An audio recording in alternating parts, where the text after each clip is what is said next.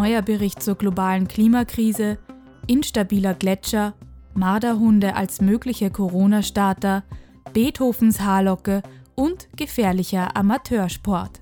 Ich bin Iris Böhm und damit herzlich willkommen zu Makro Mikro.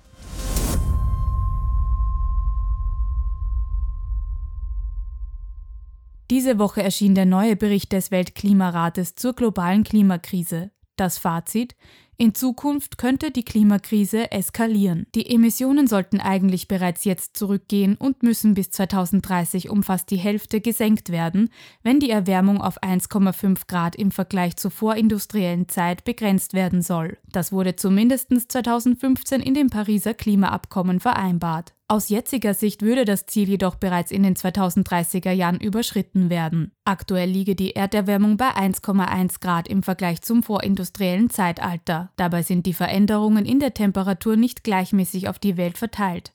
Einige Regionen wie die Arktis und Afrika erwärmen sich schneller als andere. Mit jedem weiteren Schritt der globalen Erwärmung werden die Veränderungen bei den Klimaextremen weiter zunehmen, heißt es in der Zusammenfassung des Berichts, die sich speziell an politische Entscheidungsträger richtet. Eine fortgesetzte Erderwärmung werde sich auf den globalen Wasserkreislauf auswirken. Das bedeutet, dass sich die globalen Monsunniederschläge sowie sehr feuchte und sehr trockene Wetter- und Klimaereignisse und Jahreszeiten weiter intensivieren würden. Der Klimawandel habe außerdem bereits die Ernährungssicherheit verringert. Der Bericht zeigt außerdem, dass die negativen Auswirkungen des Klimawandels auf einige Gemeinden und Bevölkerungsgruppen, insbesondere in ärmeren Ländern, intensiver sind als in anderen. Dadurch verschärft der Klimawandel bestehende soziale Ungleichheiten und führt zu einer Verschärfung von Konflikten und Migration. Der Weltklimarat betont außerdem, dass es keinen Zweifel daran gibt, dass die Klimakrise menschengemacht ist.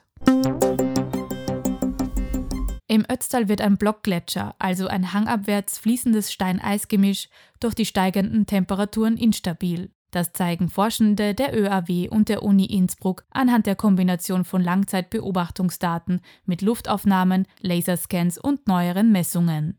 Im unteren Bereich des Blockgletschers hat sich die Fließgeschwindigkeit stark erhöht, wodurch es häufiger zu Steinschlägen kommt. Am Blockgletscher im äußeren Hochebenkar südwestlich von Obergurgel in Tirol werden seit 1938 Bewegungsmessungen durchgeführt. Was auf den ersten Blick wie eine große Schutthalde aussieht, ist ein Permafrostphänomen, also ein Gemisch aus Steinblöcken, Schutt und Eis, das stetig Richtung Tal kriecht. In ruhigen Phasen lag die mittlere Fließgeschwindigkeit des Blockgletschers überall bei weniger als einem Meter pro Jahr. Seit Ende der 1990er Jahre wird aber eine Beschleunigung festgestellt. Im unteren Bereich des Blockgletschers bewegt sich das Steineisgemisch mittlerweile mit bis zu 30 Meter pro Jahr. Dieses ungleichmäßige Fließen in Kombination mit der Bildung von Rissen und Spalten destabilisiert den Blockgletscher. Das Material verhalte sich dann ähnlich wie bei einem Hangrutsch. Der Klimawandel spiele laut den Forschenden sicher eine große Rolle. Dazu komme aber auch die Geländeform, weil sich der Blockgletscher im unteren Bereich über eine Geländekante in steileres Terrain vorschiebt. Die Forschenden vermuten, dass flüssiges Wasser für die Destabilisierung eine wichtige Rolle spielt, denn es diene als Gleitmittel, wodurch der Blockgletscher weiter bergab rutsche. Durch die Analyse der historischen Aufzeichnungen zur Bewegung des Blockgletschers in Kombination mit Luftaufnahmen und von Drohnen durchgeführten Laserscans konnten die WissenschaftlerInnen die Geschichte des Blockgletschers jedenfalls von 1950 bis heute fast lückenlos analysieren und detaillierte Modelle erstellen. Daraus lasse sich nun schließen, dass solche Destabilisierungen für Blockgletscher zyklische Ereignisse sein können und sich Bereiche wieder stabilisieren können. Aber wenn es zu warm werde und der Permafrost im Blockgletscher weitertaut, blieben am Ende nur fossile Blockgletscher, also Geröllhaufen. Ludwig van Beethoven hatte ein genetisches Risiko für Lebererkrankungen. Zusammen mit einer Hepatitis B-Infektion und seinem wahrscheinlich erheblichen Alkoholkonsum könnte das schließlich zu seinem Tod geführt haben. Das hat jetzt die Entzifferung des Erbguts des Komponisten aus seiner Haarlocke ergeben, die ihm zugeordnet werden konnte. Bei der durchgeführten Studie war es das Hauptziel, neue Erkenntnisse über Beethovens Gesundheitsprobleme zu gewinnen. Dazu zählte sein fortschreitender Hörverlust, der schon im Alter zwischen 25 und 29 Jahren einsetzte, bis er mit 48 Jahren ganz taub war. Das Forschungsteam untersuchte aber auch mögliche genetische Ursachen für Beethovens chronische Magen-Darm-Beschwerden und eine schwere Lebererkrankung.